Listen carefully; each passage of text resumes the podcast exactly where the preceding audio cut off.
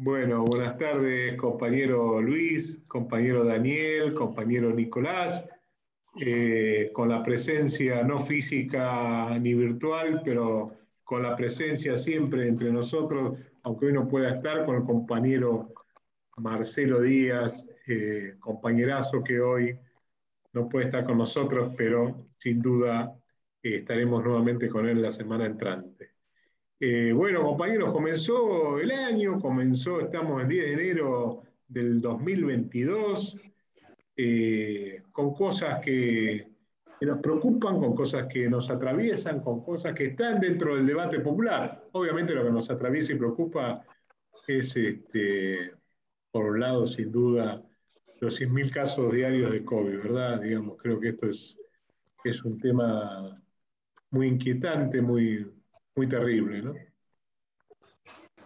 Sí, creo que nos, liberamos, nos, soltamos todos y, empezó a... La verdad que una complicación, uno que está en, lo laboral, eh, cantidad de, gente que tiene problemáticas de trabajo, eh, la verdad que no, yo no lo sentí los años anteriores. Digo, ¿cuál problemática? De, de tener, no sé, empresa como 15 empleados que no, que no vienen, que no pueden venir, otros que hay bares que se iban a abrir y se cerraron porque no tienen gente, caso de... No, situaciones. Totalmente, sí. Creo que, bueno, sí, como parte positiva el porcentaje alto de, de vacunadas y vacunados, ¿no?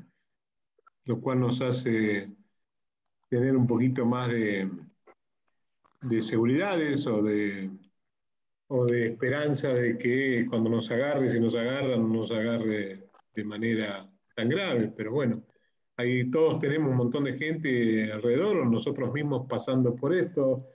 Este, bueno, es un tema, es un tema. Y hay que seguir, creo que, tratando de multiplicar el cuidado, ¿no? Eh, acá se sigue viendo por ahí personas que que no, no tienen conciencia de esto y, y, que hay que tratar de difundir, ¿no? que, que haya vacunación. La provincia de Buenos Aires, eh, sin duda, la política de vacunación es muy, es muy buena, es muy exitosa, eh, se cumple con lo que se está diciendo.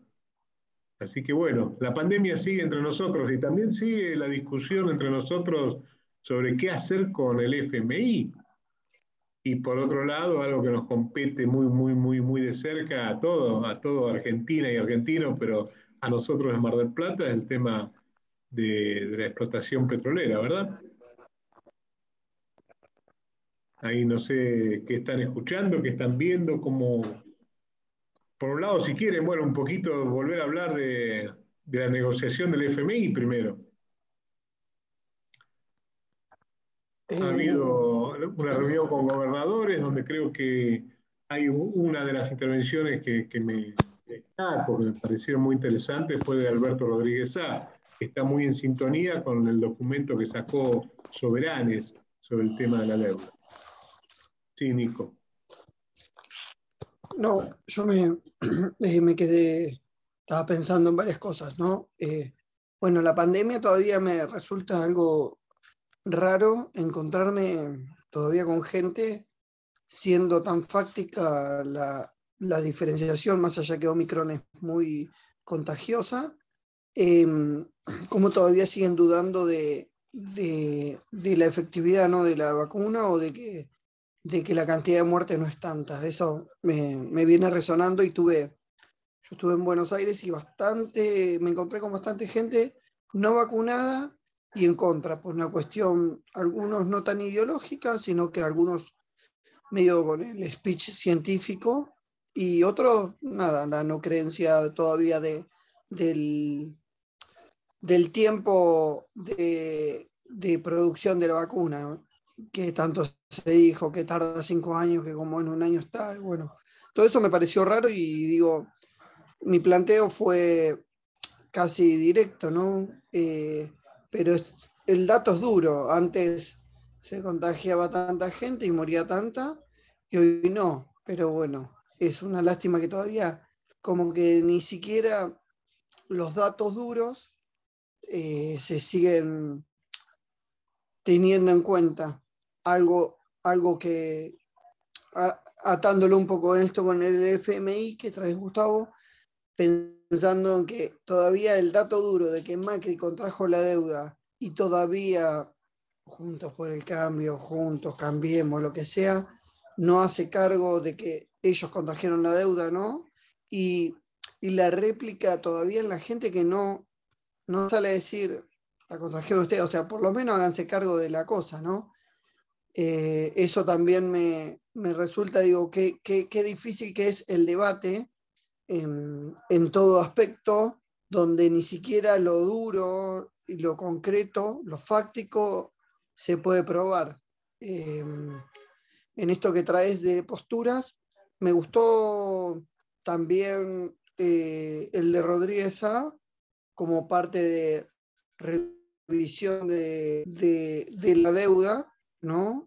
Eh, de proponer una revisión, a ver cuán genuina es la deuda y si debe caer en todos los argentinos y en todas las argentinas, Sí, la postura de Kisilov tuvo, eh, me gustó también la postura de Kisilov en su planteo sobre la deuda y sobre formatos de negociaciones y en esto que traía yo, ¿no? De cómo, qué parte se deben hacer cargo y qué parte no se hacen.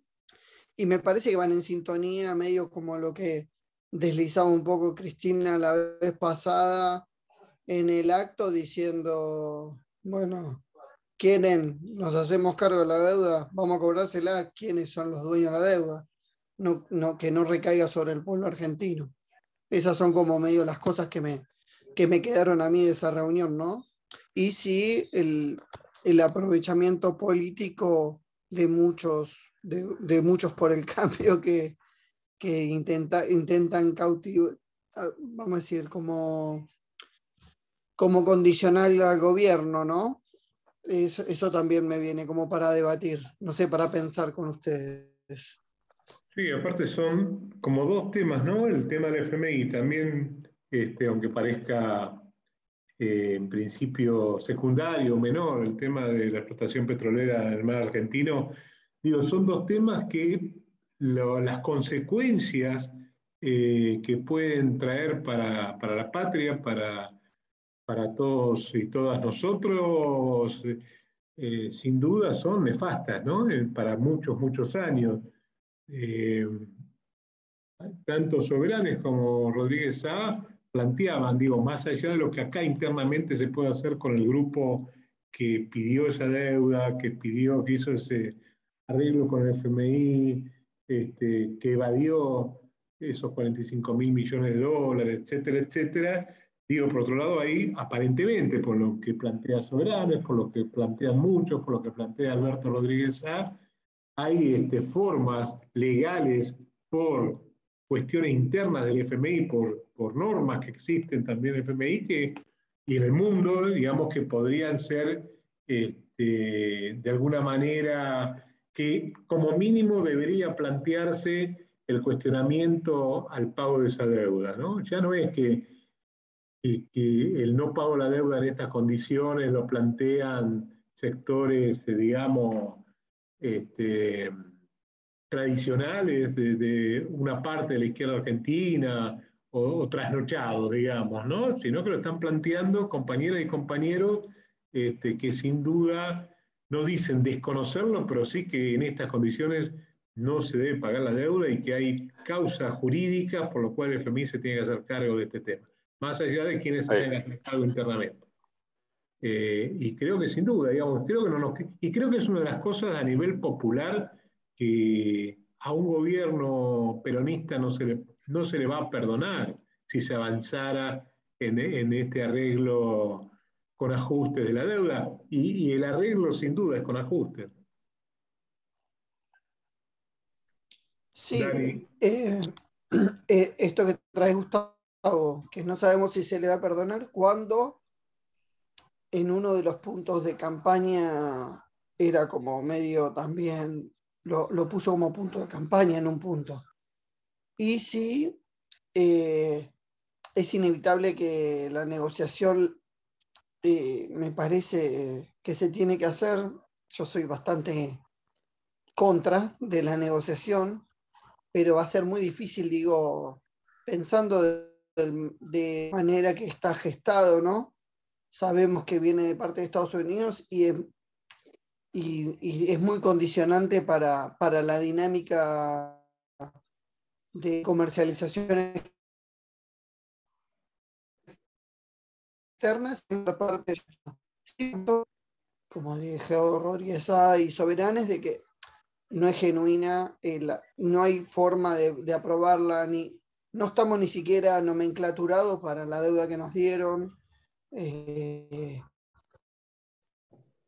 no, sí va a tener costo a la cotidiana grande, que ojalá el plan de producción o productividad argentina pueda, pueda que no sea tan crudo creo que, es posible si hay un buen plan de producción, que sería como una patada para poder solventar la cosa, no sé. pero por eso yo creo estoy, que antes, estoy de acuerdo ¿eh? Con, el pago, pero... No, seguro, digo, yo creo que la contradicción principal no es el pago o no el pago, sino que en definitiva hay causas tanto hacia el FMI como hacia los sectores eh, de poder de Argentina que establecieron ese acuerdo, que tienen que tomar, que tienen responsabilidad sobre esta deuda, que tienen responsabilidad no solo sobre la fuga de esos capitales, sino responsabilidad de, la toma de esa deuda. Eh, yo acuerdo con esta idea de que esas responsabilidades se deben claramente establecer, tanto eh, hacia el FMI como hacia eh, los cipayos internos que generaron ese, esa deuda. Digo, eso yo creo que eso tendemos y espero todavía, y espero y creo que, que, seguramente los sectores patrióticos dentro del frente de todos lo van a seguir impulsando. Y repito, ¿no? ya no es lo que a veces aparece como idea solo trasnochada del sector trotskista que dice, no, el pago de la deuda, etcétera, etcétera. Digo, eh, más allá de entrar en un debate sobre la posición de los compañeros eh, del trotskismo, digamos, de, del frente de izquierda, digo, hoy hay posiciones eh, similares en cuanto a la toma de, a la necesidad que, que, se hagan cargo, eh, es decir, a la necesidad de que se establezcan responsabilidades tanto en, el, en, lo que concierne a ese poder mundial como a los espacios internos que generaron eso. Y después vemos qué hacemos, pero no se puede, yo creo que es un paso que no se puede saltear. Eso me, parece a mí, coincido con eso y me alegra que haya sectores del peronismo, que haya sectores del movimiento popular que sostienen lo mismo. Eso a mí me parece eh, muy positivo y creo que está instalado en la gente, está instalado en mucha gente, está instalado en muchos, no solo eh, militantes del frente, sino también en, en personas eh, que sin militancia tienen en claro que un acuerdo hoy con el FMI es una medida antipopular que va a generar estragos. Eso me parece. No sé, Daniel iba a decir algo, compañero Luis nos mira atentamente, está reflexionando algo, sobre el tema. Algo que quiero aportar, que capaz que puede, que puede servirnos, servirnos a la nación, de poder hacer una buena presentación en el ámbito y en término jurisprudencial e internacional para intentar saltear y poder, porque tenemos una complejidad muy grande judicial, ¿no? Donde escuchamos a la goberna, ex gobernadora plantear que Fernández está planteando la como como algo malo contraído por, ellos, cuando ya acusa como que, por un lado, eh, Fernández tomó más deuda que Macri, y por otro lado, ya están dando como, como regalándose al, empréstito de la deuda, eh, como ya auto, ¿cómo decir? Eh, como que ya de nuevo se están regalando para ver si ganan, poder ir más a fondo. Eh, o sea, el cipallismo en su exponencial, no sé a mí tuve, he escuchado declaraciones esta semana que digo, es como quieren regalar el país y de qué manera nos podemos parar eh, con este entramado judicial y este apoyo que tienen, ¿no? Eh, sí sería bueno estratégicamente hacer una propuesta por fuera, ¿no? Ante Naciones Unidas, antes que corresponda. Estaría bueno estratégicamente también para, para mostrar que se puede, que el tema excede a la Argentina. No sé, eso, eso también me, hizo pensar. Yo, este, en línea con lo que ustedes están mencionando, bueno, recuerdo que el general Perón no, no casualmente no suscribió el, pacto de fundación del Fondo Monetario Internacional y solo después del golpe de Estado de 55 Argentina fue país miembro. ¿no? Em, coincido en este paso que menciona Gustavo en determinar claramente la responsabilidad de los distintos actores nacionales e internacionales, pero digamos que yo por el, tipo de blindaje y el poder que ellos representan, porque no es Macri, no es Vidal, no es, Vidal, este, no es Christine Lagarde, sino que ellos son, este, digamos, personeros de, un poder imperial, dominante, transnacional, explotador, asesino, que, bueno, nosotros tenemos claro y, tal vez este, quienes nos escuchen también o no, pero digamos que la historia del Fondo Monetario Internacional siempre terminó siendo este, una historia de, calamidad para, los sectores populares este, de nuestro país. Desde, desde toda la historia, ¿no? desde pasar el invierno con, con, este, con el de la UCD a, Martínez de Oz y, compañía. ¿no? Este, pero yo creo que esto es una oportunidad, más allá de que se haga, y, y sería muy bueno que se haga, y coincido en que está instalado y que un gobierno nacional y popular tiene que tomar esa bandera, la bandera de la oportunidad de establecer un, nunca más, un nunca más a este tipo de, de, accionares, ¿no? Porque después, bueno, yo no sé si Christine Lagarde tendrá alguna responsabilidad, tendrá alguna consecuencia. Yo desearía que sí, al igual que Macri, su ministro de Economía y demás, desearía fervorosamente, pero yo no lo puedo asegurar. Lo que sí creo es que debemos generar conciencia, tomar esto como una oportunidad que este, este tipo de, conductas este, no son gratuitas. Este, Macri nos dijo hace poco, este, yo si estuviera en el gobierno, la deuda con el fondo la arreglo en 24 horas. Claro, la regla, pero a un costo eh, enorme para, para, los sectores populares de la Argentina. Entonces yo creo que sobre este punto hay que hacer docencia, hay que hacer educación, y hay que hacer un nunca más.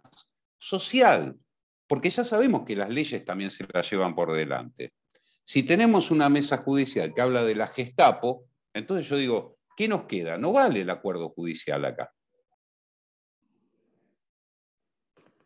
Sí, sí, como Luis dice, y en esto que traía del general Perón, que de todos modos ha habido y hemos tenido épocas como obviamente en el gobierno peronista y también con Néstor y Cristina, donde se em, daba batalla a los enemigos internos, ¿no?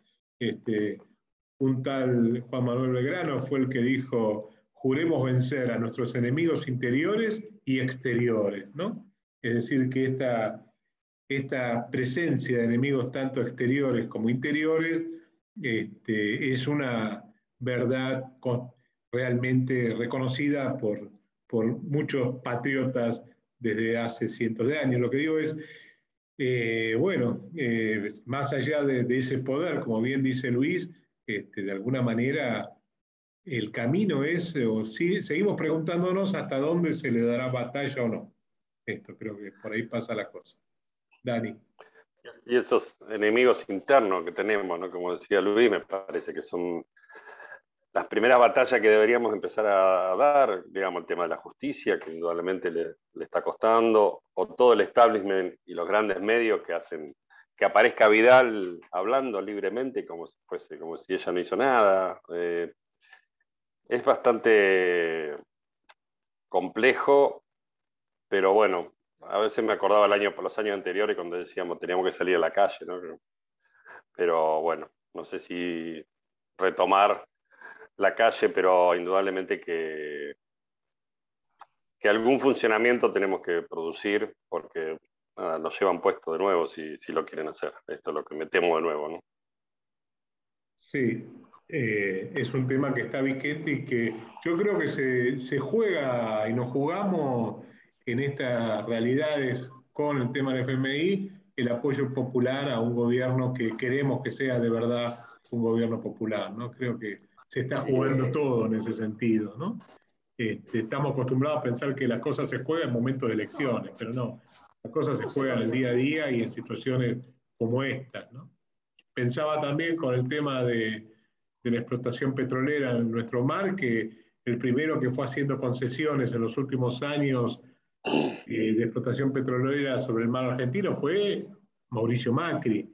Y en ese momento recuerdo haber escuchado, entre otros, a Juan Cabandier, y en los últimos, eh, no hace tanto, hace unos meses atrás, eh, hablando en contra de, de, esa explotación petrolera en el mar argentino.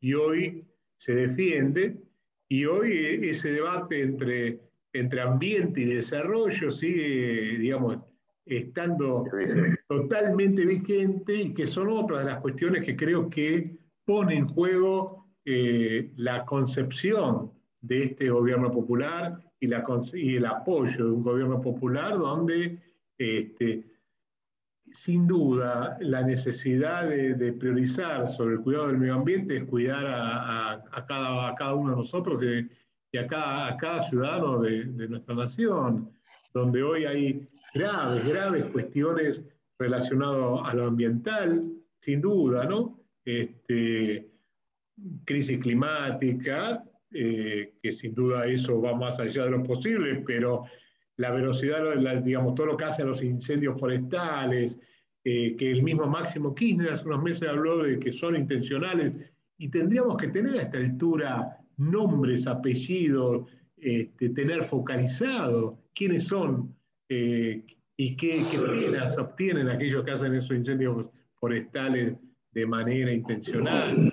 Hay crisis hídrica, eh, digo, hay un montón de cosas que están sucediendo en lo ambiental y a esto se suma este debate, este tema sobre la explotación del petróleo, que a mí me pasa personalmente lo mismo con la deuda externa. Ya no es solamente un sector este, que podemos decir que no tiene conciencia de otras cosas y que habla en contra de la explotación petrolera, sino que eh, hay expresiones eh, múltiples de diferentes sectores que aparentemente tienen muy en claro las consecuencias que nos puede traer la explotación petrolera en el mar argentino.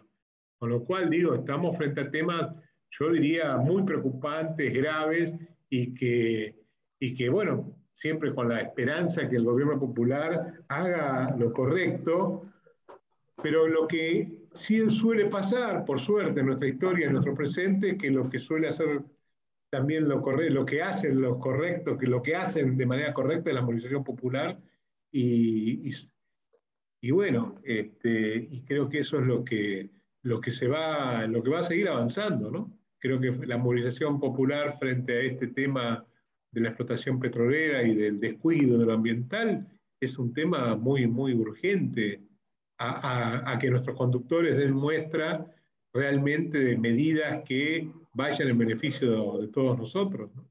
Y creo que yo no lo estoy viendo que eso se dé. Yo, eh, Perdón, dale vos, Daniel, dale vos. No, no, no, eh, venía a colación un poquito si tiene que ver con la información también, ¿no? Digo, con respecto a, yo hablaba con gente, digamos, que está en el tema, eh, que en el país hay plataformas, hay más de 10. Eh, quizás no están frente a las playas turísticas de Mar del Plata, bueno, igual, como se decía el otro día, que había una periodista que decía, de acá lo vamos a ver, están a 3.000 y algo de metros, así que es imposible que se vean. Es decir, la información no, no es toda la, la, realidad. No hubo contaminación, sí es, eh, digamos, no hubo contaminación en las 10 que tenemos. No digo que esté a favor o en contra de todo, digamos que hay tantos vértices en esta historia de, la explotación. Una es la contaminación y quizás una de las más importantes, pero bueno, tendríamos que hablar con especialistas a ver cómo es el tema también. Y también las ganancias, quién se las lleva. digamos, está bárbaro que la, explotación eh, no existen empresas nacionales, seguramente deberían ser multinacionales o con algún porcentaje nacional, pero si eso nos sirve para que tengamos una sociedad mejor. E, en eso es lo que yo también discutiría también, ¿no? Digamos, que ganemos, pero cuánto vuelve a, nosotros mismos. Esto para mí es un tema. Yo aportando a eso que venía pensando justamente, eh, venía pensando en que buenísimo, yo eh, para mí es algo que, que se va a tener que hacer. El tema es que ya haya una nueva, una nueva forma de negociar la explotación minera y de recursos del suelo argentino, que ya habíamos hablado cuando hablamos con la señora esta de la Universidad de Cuyo sobre algunas cosas de minería y eso, que yo dije, para mí tendría que ser un rédito directo al pueblo. ¿Por qué? Porque vamos a decir, se pone en explotación como vaca muerta, sube Macri, te la revienta y te la consume y chao, al extranjero todo vaca muerta. O sea, aparte, ni hablar de pensar en medidas de cuidado del ecosistema, todo que lamentablemente creo todavía no tenemos la capacidad de frenar, sería ideal, pero creo que la maquinaria va más rápido que, todavía lo que, lo que nosotros podemos luchar como, como la ecología. Y si esta propuesta, una gran marcha, por más que nada por el tema judicial, pero para febrero estaban hablando de una movilización que sí va a ser algo como para, para hacer notar un poquito de que, de que hay gente todavía acá. Yo, creo que, eso, ¿no? Creo que esa movilización popular este, va a ir más allá de nuestros conductores según la medida que tomen, digamos, ¿no? Pero creo que hay conciencia sobre eh, no soportar medidas antipopulares. Y creo que hay, como en todas las cosas, un gran este, ocultamiento eh, de información, en este caso también con el tema del petróleo, porque también cuando se habla de que ya existen este, este tipo de plataformas marítimas, lo que no se habla que esas plataformas marítimas eh, que existen, eh, en parte son poco profundas, hasta 100 metros, eh, y esto existe en aguas de Tierra del Fuego, y no tienen nada que ver con esta esta realidad de extracción en aguas ultra profundas que se pretenden hacer ahora en el mar argentino. Guarda con esto, digo, la información no es veraz, o sea, es incomparable lo que existe a lo que aparentemente va a existir. Y el otro tema, bueno, muy bien dicen ustedes, y lo hemos charlado también, este, lo venimos charlando con Luis, que seguramente nos va a poder hablar de eso, es por otro lado el tema del modelo de negocio. Ahora, que un modelo de negocio, por mejor que sea, ponga en peligro, ponga, nos ponga a todos este, en peligro en cuanto a la vida por, por, cuestiones ambientales, creo que de todos modos sería injustificable.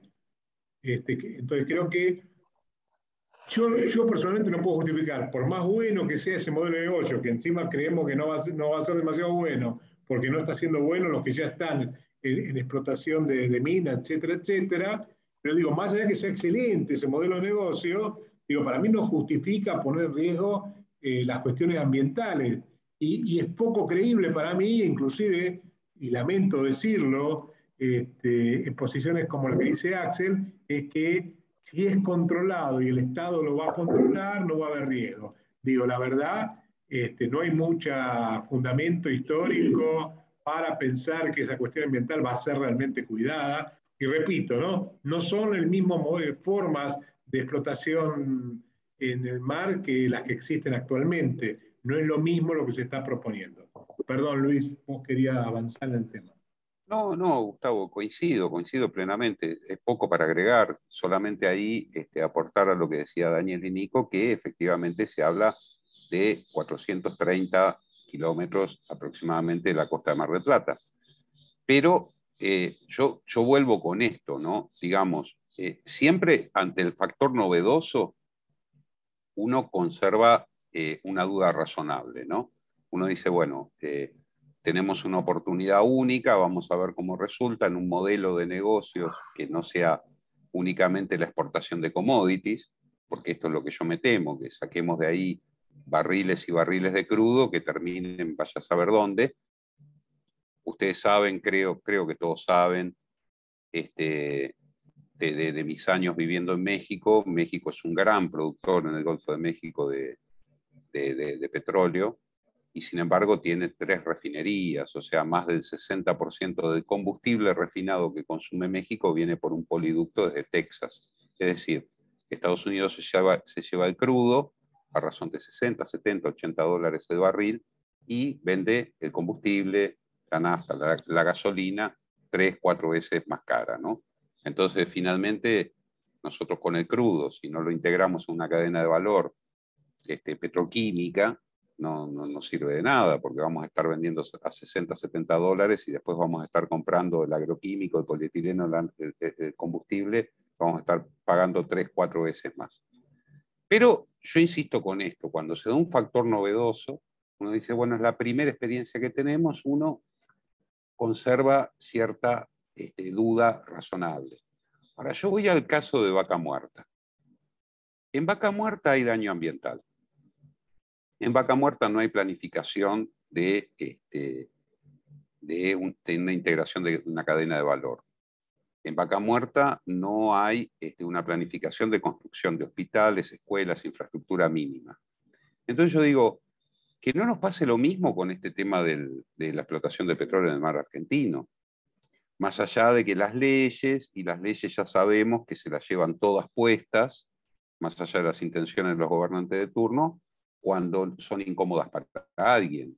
Hemos hablado acá hasta el cansancio con un montón de gente que sabe mucho más que nosotros sobre la ley de medios, por ejemplo.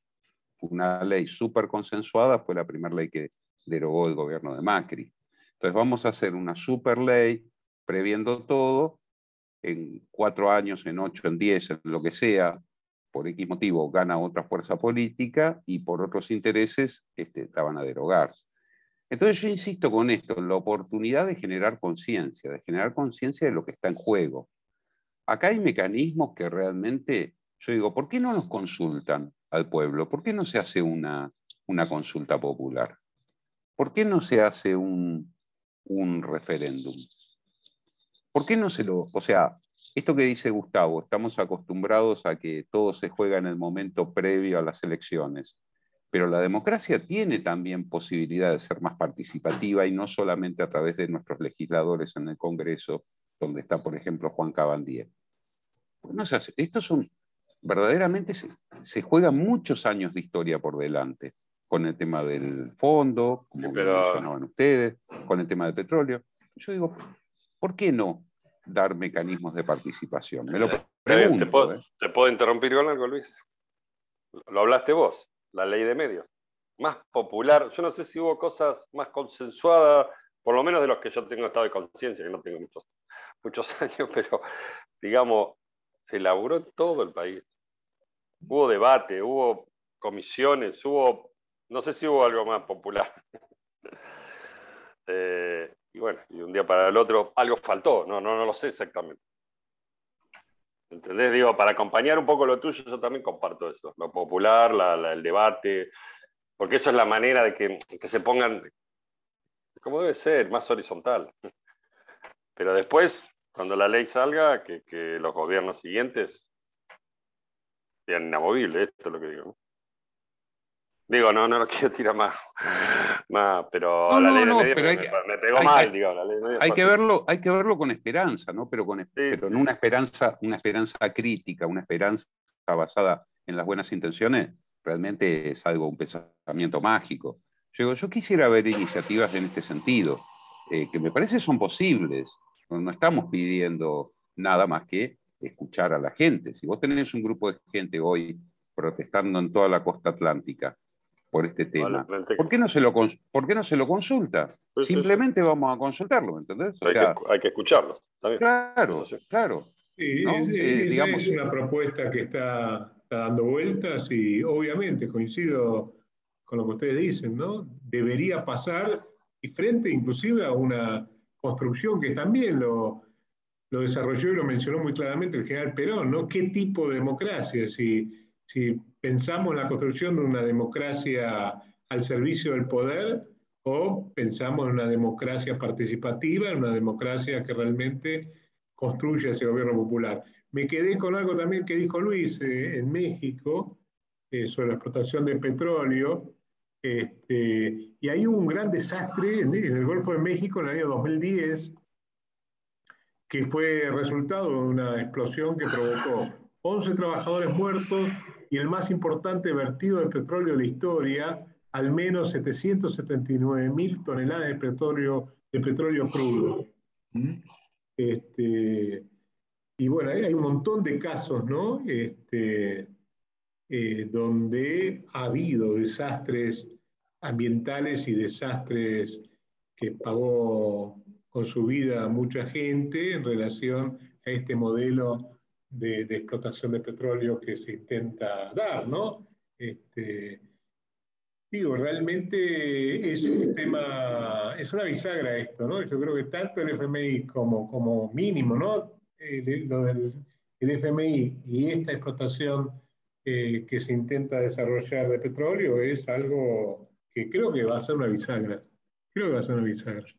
Esperemos que la carta de Cristina venga antes del quilombo de movilización popular contra esto. Yo, Gustavo, este, creo que todos los que estamos acá presentes, y muchísimos y muchísimas compañeras más, este, tenemos claro la voracidad de capital este, y, que, y que la velocidad y la voracidad de estos capitales son insaciables y se llevan todo puesto, con lo cual a mí no me sorprende nada. Y, sabemos que la capacidad de lobby que tienen, y bueno, lo hemos visto con el tema de las vacunas, digamos, no estamos hablando de ejemplos de 1806, de la invasión de, de, de no, estamos hablando de meses atrás. Entonces yo digo, bueno, para mí una primera medida esperanzadora en el sentido correcto, además, escuchemos a la gente, demos información, porque al final después como salga, bueno, será la, la voluntad de la mayoría y si nadie quiere un accidente, nadie quiere un vertido, nadie quiere nada, pero si la mayoría estuvo de acuerdo en la dirección correcta, bueno, qué sé yo, al menos tiene otro tipo de legitimidad. Pero yo particularmente estoy cansado de estas ideas acrobáticas de, las, dirigencias. ¿Viste? De uno que toma una deuda insostenible, bajo ningún tipo de amparo legal ni técnico de nada, otro que dice tal cosa. Yo digo, es como que no contamos más que el día de las elecciones pero después las consecuencias recaen sobre nosotros y sobre nuestros hijos. Claro. Entonces yo digo, hay, hay mecanismos... Lo que nos falta que nos diga Luis es que la explotación esta de petróleo poniendo en, en, peligro lo ambiental es algo necesario para poder pagar la deuda, digo. Ya entonces ahí se articularían los dos temas, ¿no? Este, y sería una, una, sería el principio de comenzar a luchar de otra manera.